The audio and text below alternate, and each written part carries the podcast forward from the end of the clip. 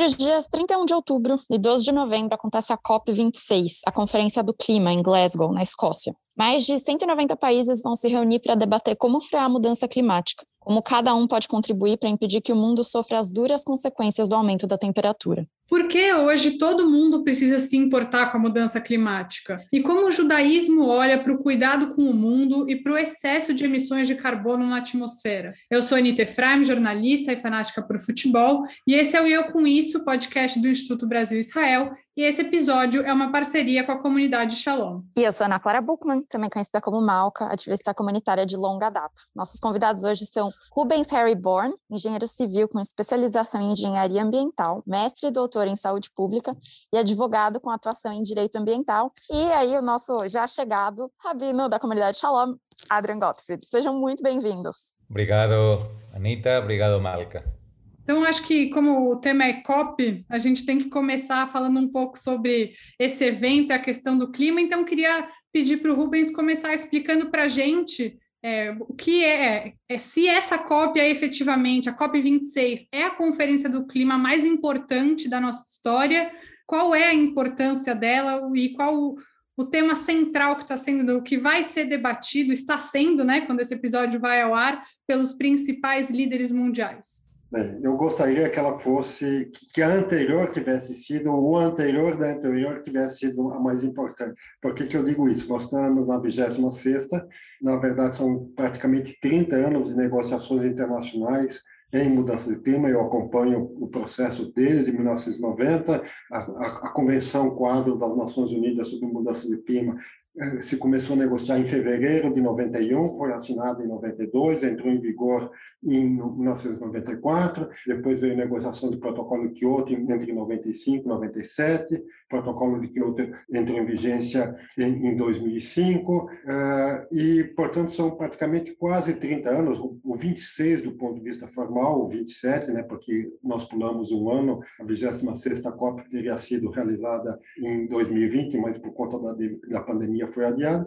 É, e o que, que, o que, que uma COP significa? A COP é como se fosse uma assembleia de condôminos, onde se decidem é, é, rumos da implementação do acordo internacional. E a, a linguagem técnica fala o regime multilateral, que é composto pela Convenção Quadra, pelo Protocolo de Kyoto, que está terminando seu primeiro período e, portanto, está perdendo eficácia, e o Acordo de Paris. E, e na verdade, nós, o que nós vemos é uma inércia, é, para não dizer às vezes até uma omissão de muitos, de muitos governos, de, de, de, alguns setores da sociedade, de empresas em relação às medidas que já eram recomendadas pelos cientistas. Eu me lembro que eu participei de uma conferência na Universidade de São Paulo em junho de 1990, uma conferência internacional, e na época os cientistas que estavam presentes já falavam que nós precisaríamos cortar 60% das emissões antes do ano 2000 para poder ter um clima seguro e estável. Né?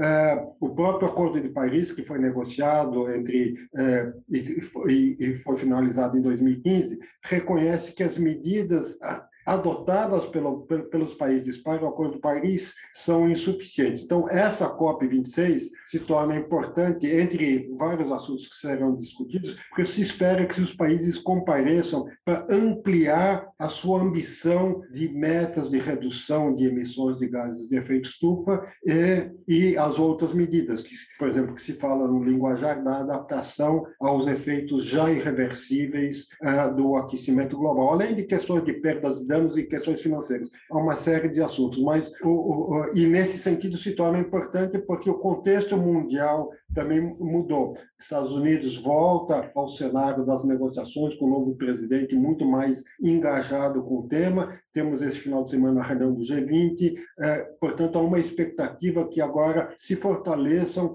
os esforços para a retomada e colocar é, o mundo numa situação que evite uma crise ainda maior. A crise climática já existe, ela poderá ser pior, eu posso trazer números depois, mas nesse momento a COP é importante exatamente para resgatar a ambição e a cooperação internacional É, e como dizem os jovens, o movimento Fridays for the Future, liderado pela Greta, é, é preciso mudar o sistema para não mudar o clima. Então, é, a importância dessa COP é, nesse sentido que tem questões cruciais na pauta. Eu vou pegar esse gancho que você falou, Rubens, antes de eu passar aqui para a próxima pergunta, que é o fato de que, mesmo com toda essa movimentação, que nos Estados Unidos ainda também está muito difícil de passar qualquer lei que seja dentro do Congresso para se conseguir alguma autonomia né, em relação a, a, mudanças climáticas. O Biden tinha um plano muito ambicioso, muito, muito ambicioso, e mesmo tendo é, uma maioria aqui dentro do Congresso americano, ele está tendo muita dificuldade de passar essa lei. É, de fato, eu acho, eu sempre digo que há, há, há várias perspectivas de como a gente pode analisar a questão da mudança de clima. Uma é a perspectiva da ciência, necessária, fundamental, entender o fenômeno do aquecimento global, das mudanças do clima, quais são as causas, os impactos, quais são as comunidades, os países, as regiões mais vulneráveis. A ciência e, sobretudo, os cientistas reunidos sob o, o painel intergovernamental de mudança do clima contribuem muito e agora, em agosto, saiu um relatório bastante importante de um dos grupos de trabalho que eu posso, se for necessário, comentar logo mais. Há uma outra perspectiva, há muita gente, atores, governos, atores da sociedade, que participam olhando sobre a perspectiva econômica, o quanto isso representa na economia, em termos de custo de investimentos. Né? Dou um exemplo. Há alguns anos, em 2007, um, um, uma, uma, equipe de cientistas, de economistas chefiados pelo Nicholas Stern, um, um economista da, da, Inglaterra, calculou que é, não fazer é, nada em relação às mudanças do clima é, poderia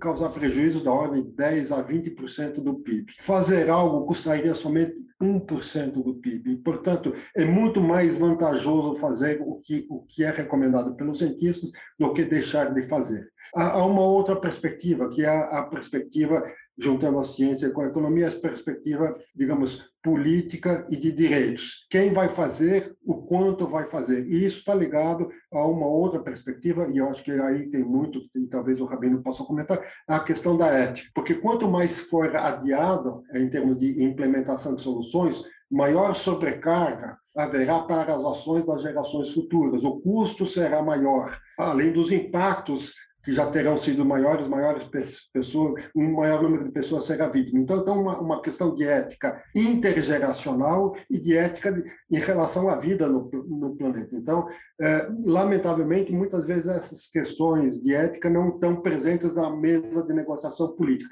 estão em reivindicações políticas, perdas e danos. Países como Bangladesh e outros têm reivindicado quem vai pagar os nossos prejuízos, já que nós não emitimos tantos gases de efeito estufa. Então, tem uma série de perspectivas. Eu acho que a perspectiva de direitos de ética é, sobretudo, importante, e aí que eh, o judaísmo, e assim como comunidades de outras, de, de fés de outras religiões, podem também trazer as suas contribuições para destravar as discussões políticas e econômicas. E aí, aí que vem meu, meu próximo gancho, né?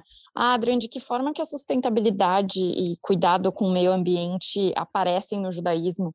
E nas fontes judaicas, isso é um ponto de, de reflexão?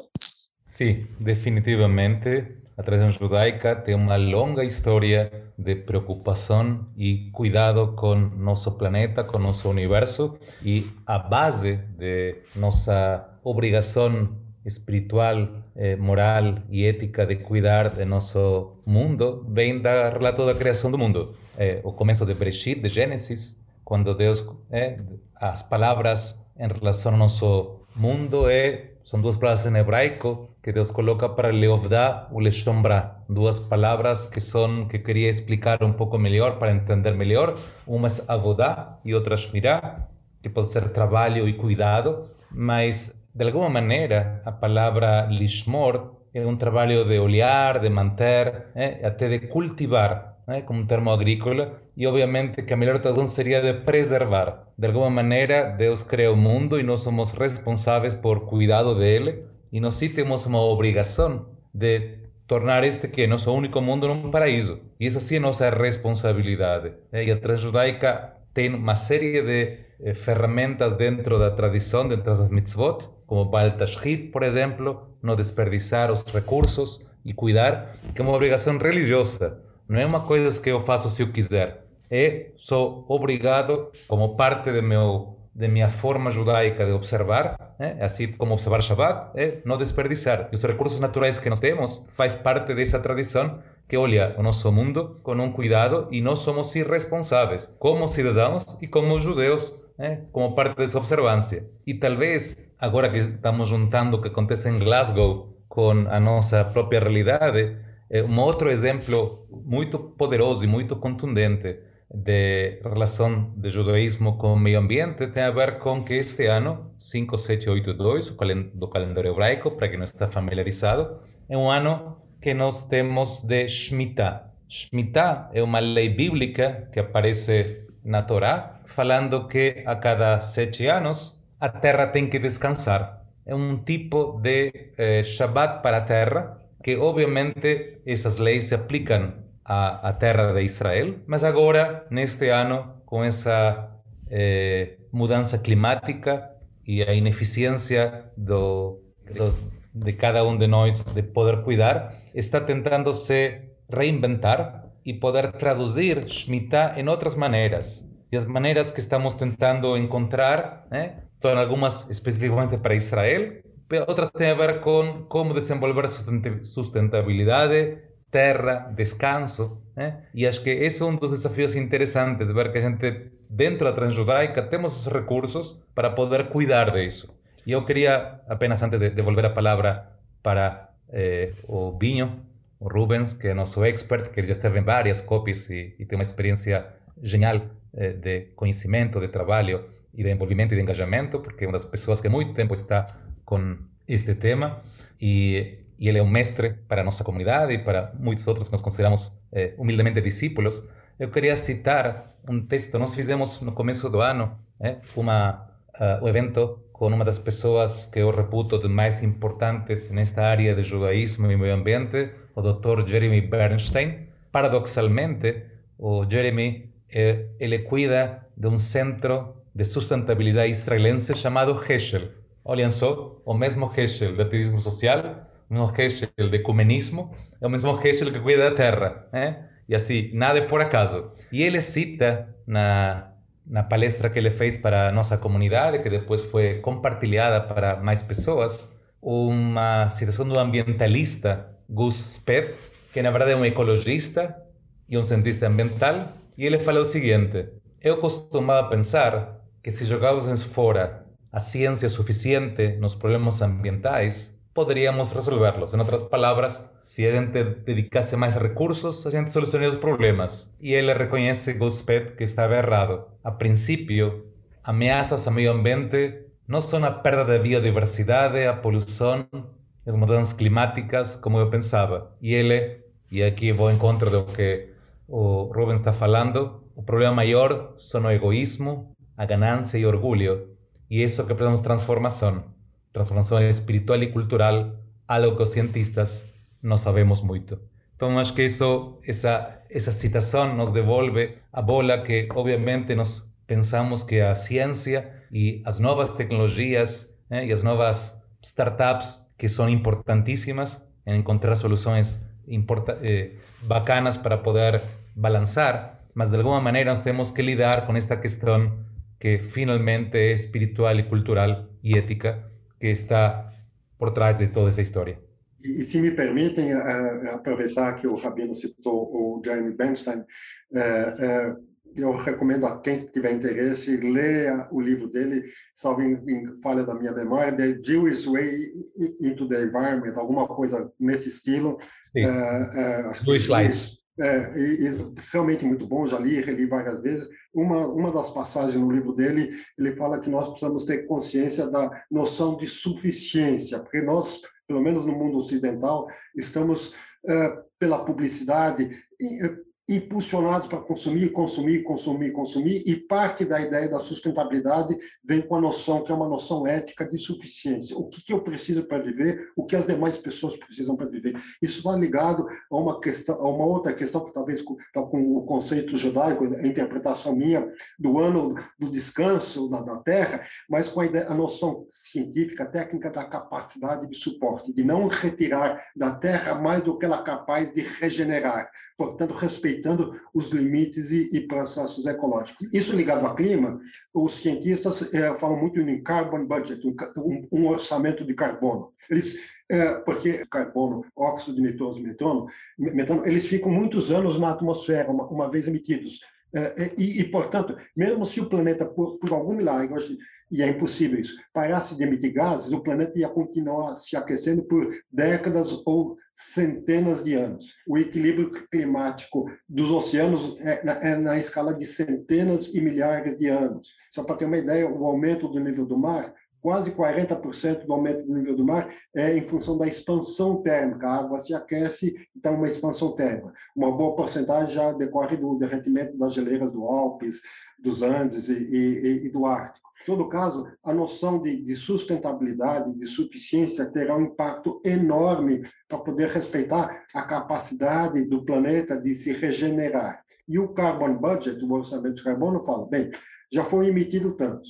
Para ter uma chance, isso é, é dado do cientista, de 67%, dois terços, de limitar o aquecimento global a um grau e meio no final desse século, em 2100, isso implicaria, nesta década agora, na geração presente, até 2030, fazer reduções de cortes de emissões globais, né? vai depender muito de país para país, em média de 7 a 7,6% ao ano. Só para que vocês que nos escutam tenham uma ideia, em 2020, com o efeito da pandemia, o corte das emissões porque menos gente rodando de carro, menos atividade industrial, foi nessa magnitude. É como se nós tivéssemos que ter, daqui até 2030, a cada ano, um impacto da pandemia por ano do ponto de vista de corte de emissões. Nós não queremos prolongamento da pandemia, mas é um, será um esforço enorme. Portanto, uh, garantir que nós, que todas as pessoas tenham uma noção da suficiência no consumo, uh, uh, e adotem práticas. É, obviamente, somente as práticas individuais não serão suficientes. Dizer, desde reciclagem de lixo, eventualmente usar transporte público, iluminação, uma série de outras coisas. Nós precisamos de políticas públicas e daí a importância de uma COP 26, mas essa a, importância, digamos, ética, de que cada um assuma consciência do seu agir, e eu gosto muito, eu, eu falo muito, tenho dito em minhas palestras, talvez é, baseado na, na, naquilo que está no acho que no capítulo 1 de Perquei a Voto do Rabino Hiller, se eu não for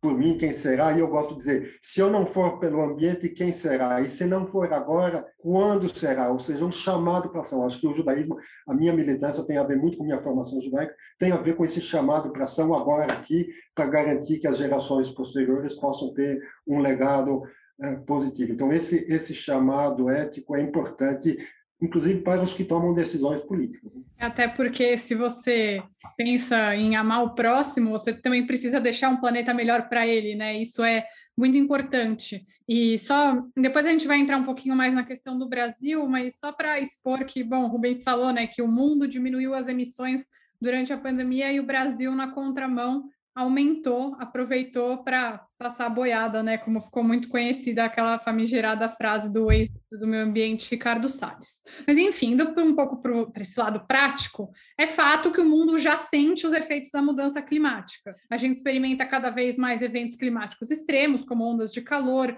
chuvas muito mais intensas, né? São Paulo, por exemplo, não é mais a terra da garoa. Essas chuvas que têm acontecido de parar a cidade há tantos anos são consequência disso também. Enfim, qual que é o papel de cada um para impedir que essa situação piore ainda mais? E também pensando é, na ética judaica, por que, que isso tem que mobilizar a nossa vida no cotidiano? E aí digo a gente, desde é, como o Rubens falou, como eu jogo meu lixo fora, até as práticas que eu coloco para serem as principais da minha empresa.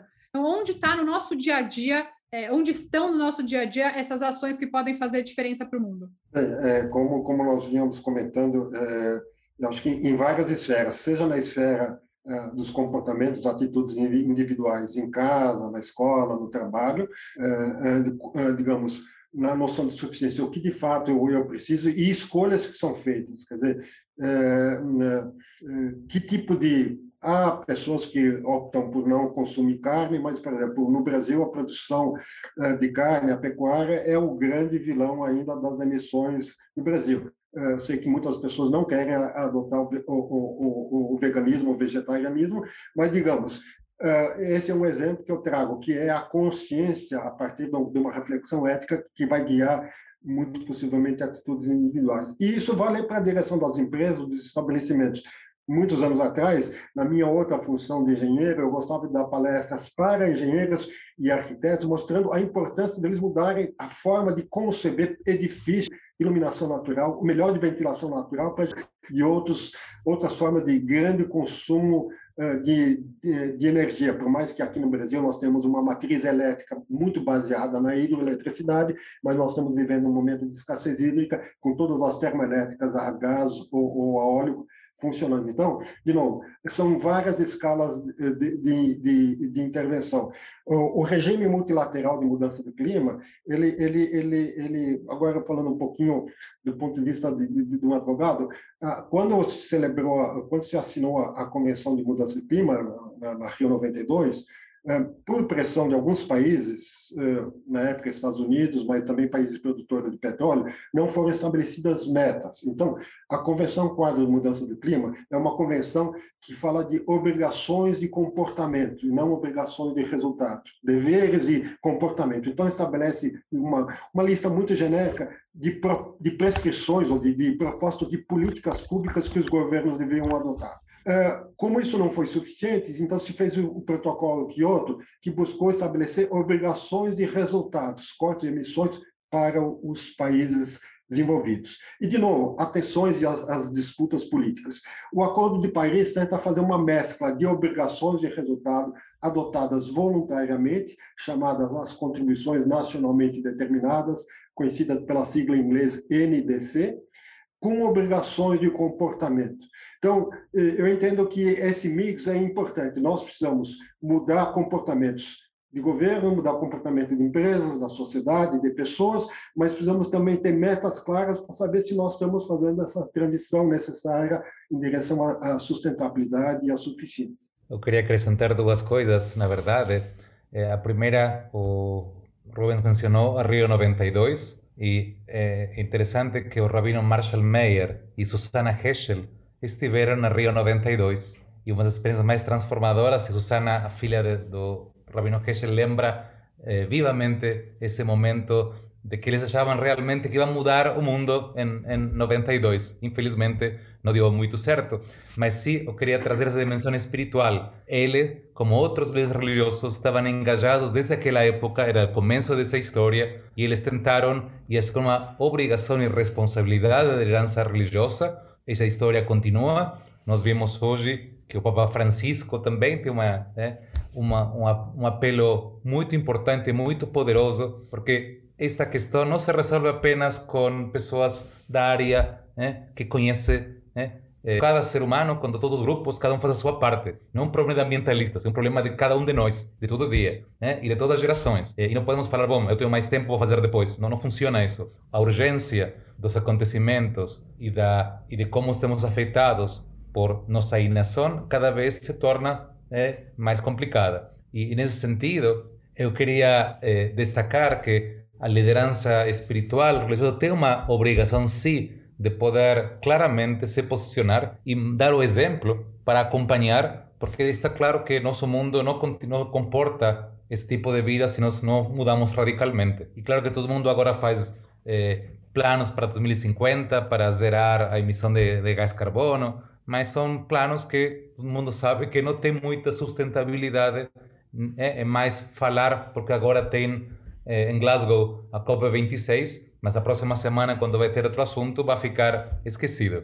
Então, isto, isso parece de alguma maneira no calendário judaico, em, em Tu Bishvat, nos árvores todo mundo se liga com ecologia, com árvores, com meio ambiente e depois esquece o ano inteiro. Então, nós temos que encontrar outras maneiras de incluir isso permanentemente.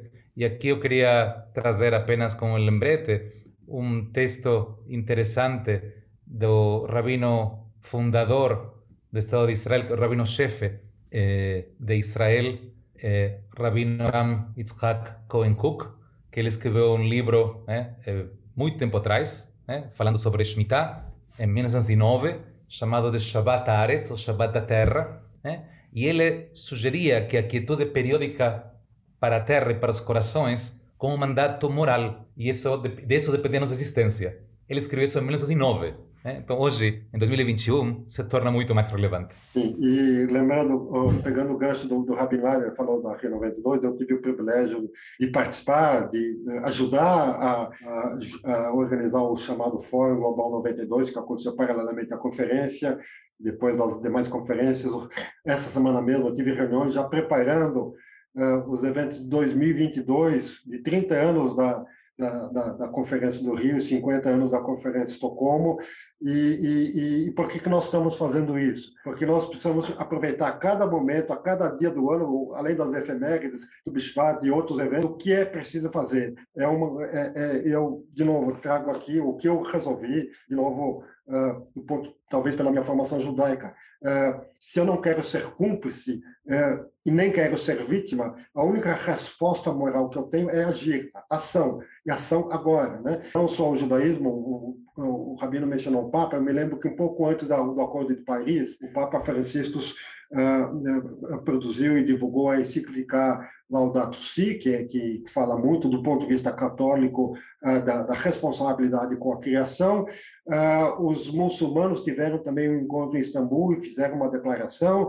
Eu sei que várias organizações judaicas ligadas ao ambiente também se posicionaram. Há movimentos interreligiosos que eu aprendi através da Shalom, do Rabinado e da Rabina Luciana, o Green Faith, tem buscado promover diálogo interreligioso nas questões buscar mais conhecimento e saber qual é a contribuição de cada religião, de cada comunidade de fé para a transformação. E, e, nesse ponto, assim, se do ponto de vista o ambiente político travou o avanço, se do ambiente, do ponto de vista econômico também há uma trava no avanço, eu acredito que a partir da ética e da moral nós possamos sensibilizar corações e mentes para a ação. Muito legal. Eu tenho observado aqui nos Estados Unidos muitos grupos de pessoas que se fossem coletivos, né, é, para falar. É, outro dia eu estava assistindo um vídeo de pessoas que estavam falando da necessidade da gente criar uma alahá do meio ambiente, uma lei judaica do meio ambiente, é, e de como que a gente precisa se portar daqui para frente, né? A gente sempre fala que a, lei judaica ela tem evoluído é, ao longo dos tempos, né? É, por que não esse ponto tão importante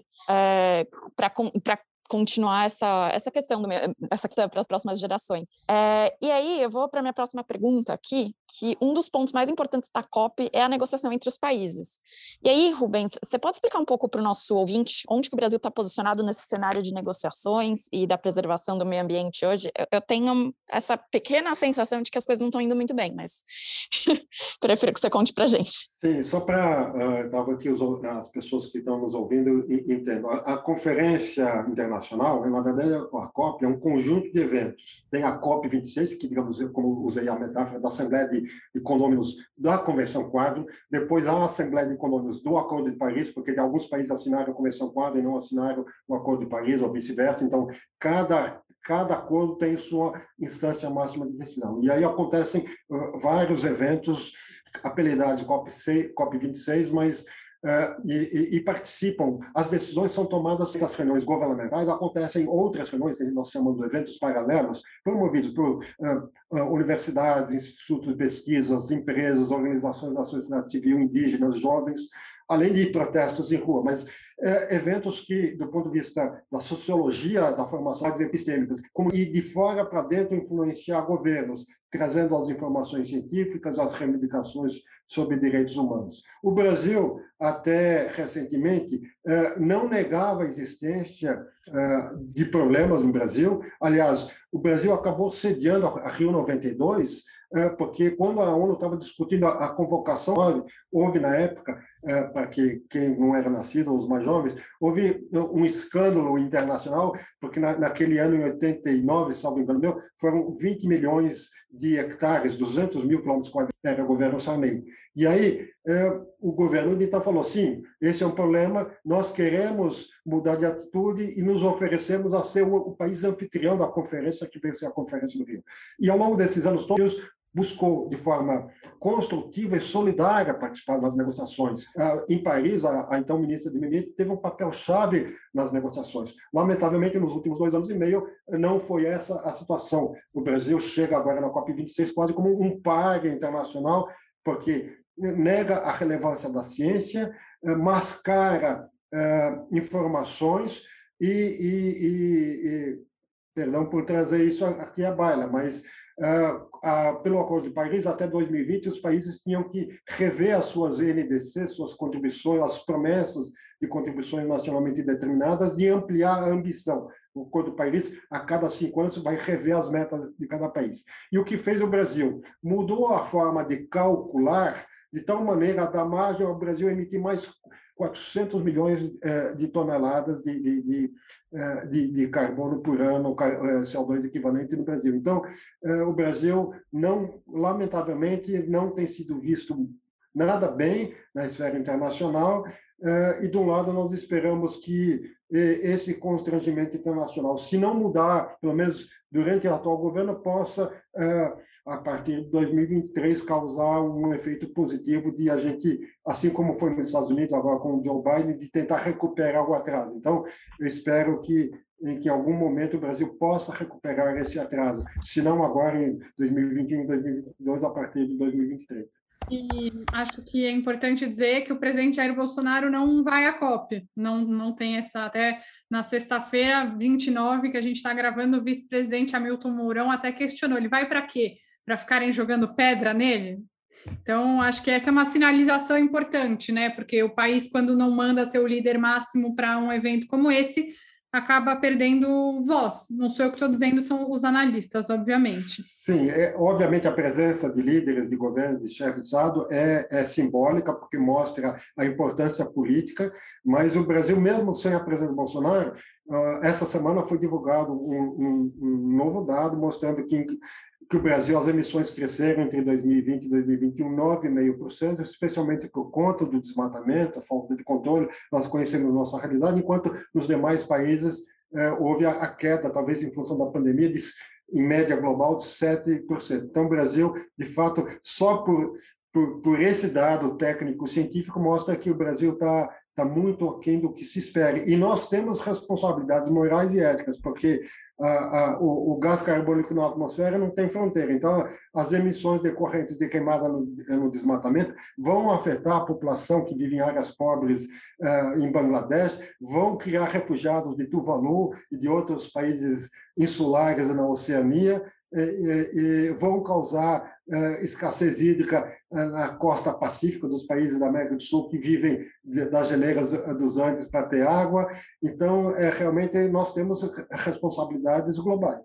E aí, o Rubens falou um pouco dessa questão da pandemia. Acho que ao longo dos últimos dois anos, a gente falou muitas vezes que a gente achava que a gente ia sair melhor dessa. Acho que talvez a gente já não pense mais assim, mas queria saber como que vocês acham é, que a pandemia pode ter influenciado todo esse cenário, o que vai ser tratado na COP, o nosso momento atual, a nossa forma de valorizar o mundo e o futuro. Vocês veem um impacto da pandemia de forma prática? Acho que aí dá para falar é, como as pessoas têm se relacionado também com a, a, mudança do mundo, com as suas ações, com talvez a religião. Não sei se o Adrian observou essa mudança de comportamento também nas pessoas e se isso está na pauta efetivamente da COP? Enfim, não sei quem quer começar, acho que tem bastante para falar sobre isso, né?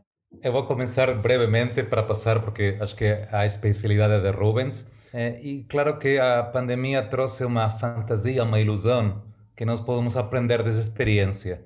Né? E que a resiliência que tivemos que ter para essa mudança radical de nossas vidas e ver como, por exemplo, né, eh, os parques, as árvores cresciam, o ar ficava mais puro. Essa primeira sensação de, olha só como sem nossa interferência o mundo fica melhor. Né? Nós somos os que estamos atrapalhando, nós somos os que estamos eh, tornando isso um pouco pior. Isso me lembra né, um texto do Midrash em Baikra Rabá, né, que tem um texto interessante, que tem diferentes versões, mas uma delas fala que uma pessoa está num navio né? E ele começou a fazer um buraco. Né? E aí o companheiro de viagem falou: Você está louco? Né? O que está fazendo? Está furando? Vamos todos para. Vamos afogar todos. Falei: Não, eu estou furando apenas no meu próprio lugar. É meu lugar, tenho direito. E todos vamos a nos afogar todo mundo juntos. E de alguma maneira, a história da pandemia é que eh, sí, estamos no mesmo barco, mas claro que eh, eh, não estamos no mesmo barco porque cada um tem uma maneira diferente de lidar. Eh, estamos na mesma tempestade, na mesma crise climática.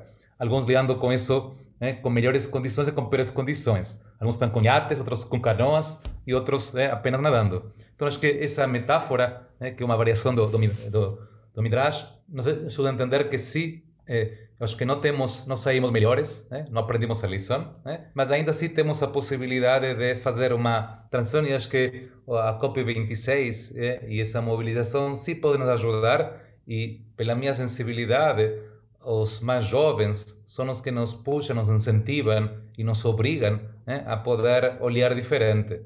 E acho que tem uma, uma outra questão e acho que eu tenho uma pequena esperança em que essa nova geração, que está muito mais engajada, muito mais comprometida, que para eles isso faz parte do seu dia a dia, né? até na minha casa foi meu filho mais novo que mudou o sistema de, eh, de lixo e várias iniciativas, e ele que não permite mais plástico, e ele que traz todas as novidades, e, e realmente você precisa de alguém que puxe. Estou contando algo da minha vida particular, mas eh, eu acredito que essa parte, eh, que sou moderadamente otimista, né, que podemos sair diferente.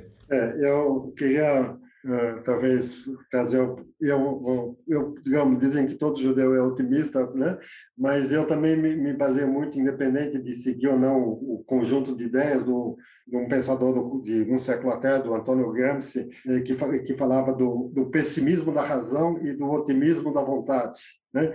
Então, quando eu olho os dados, eu realmente eh, tendo, tendo assim, mas será que tem saída? Mas, eh, de novo, o chamado ético para ação me faz ter muita vontade de mudar. Eu vejo muitos jovens, há dois anos, quando teve uma das grandes manifestações lideradas pelos jovens, Friday for the Future, em setembro de 2019, foram milhões, cerca de 7, 8 milhões de jovens em centenas de cidades. Aqui em São Paulo, nós tivemos uma grande passeata, em vários outros lugares. Então, eu vejo cada vez mais um engajamento e, a predominância de demandas de jovens, jovens de todas as classes sociais, jovens indígenas, jovens de favela, jovens da classe que falou do, do, seu filho. É, e eu acho que isso é esse, esse, esse esse espírito de mudança tem que, digamos, contaminar as gerações, foi lembrado aí de Vaikra Levítica, mas até o próximo como a ti mesmo, na mesma geração ou entre gerações. Eu, eu tenho que amar a geração que eu não vou amar, ela significa exatamente ajudar a fazer as mudanças. Então, nesse sentido, é, com, com o otimismo da vontade, é, que, que nos dá força para continuar indo, essa cópia eu não vou presencialmente, mas eu estive em 14 ou 15 das 26 COPs, é, continuar ativo nesse tema e, sobretudo, talvez nesse momento de, de compartilhar conhecimentos e escutar as demandas dos jovens. A gente aprende muito com os jovens, é, então, esse é um aspecto. O outro aspecto é lembrar que, embora a Convenção de Mudança do Clima e as notícias sempre trazem a dimensão ambiental, uh, trazem aquela imagem do urso polar em cima de, de, de uma pontinha de, de gelo uh, flutuando no oceano. Na verdade, uh, as grandes transformações serão transformações culturais e econômicas. Nós temos que mudar a nossa economia, nós temos que dispensar o uso de energia fóssil, usar cada vez mais energia renovável, ser mais recuperar áreas desmatadas, econômica, e, e, e isso precisa ser, digamos, influenciada a partir da nossa relação individual no consumo, na, na escolha de produtos, mas também alterada pelos que tomam decisões nas empresas e, e, e, e em governo. Então, nesse sentido, eu acho que a pandemia ajudou a esclarecer, a ter mais pessoas querendo saber o que é uma pandemia, como se evita, como se previne, como se corrige. Eu acho que o assunto de crise climática também. Tanto é verdade, e com isso eu quero terminar, que uh, nesta quinta-feira, 28 de setembro, finalmente, na Câmara dos Deputados, se conseguiu o número de parlamentares necessários para propor uma emenda constitucional. É, é, é uma emenda constitucional que pretende incluir na, na, chamada Carta Magna, na Constituição Brasileira, o termo segurança climática. E pretende inserir esse termo segurança climática em três, uh, três locais diferentes. Na parte de direitos fundamentais, direitos humanos individuais e coletivos, como um direito ao clima estável e seguro para as futuras gerações. Depois o termo entra no capítulo da ordem econômica, porque mudança de clima tem que mudar a economia, e obviamente entra no capítulo uh, de meio ambiente. É, foram 171 parlamentares que assinaram, obviamente agora é um longo processo de tramitação de uma emenda constitucional, mas é um momento importante porque também sinalizará, espero que seja aprovada, a noção de que a segurança climática se faz para o presente e para as futuras gerações. Bom, gente, eu adoro essa conversa, acho que a gente já está chegando aqui num final, né? É, então, queria muito agradecer vocês pela participação hoje. É, Para os nossos ouvintes, a gente conversou hoje com o Rubens Harry Born, que é engenheiro civil com especialização em engenharia ambiental, mestre e doutor em saúde pública, advogado com atuação em direito ambiental, e também com o Rabino Adrian, da comunidade Shalom. Muito, muito obrigada por estarem aqui com a gente. Espero que vocês voltem mais vezes. Muito obrigado pela oportunidade.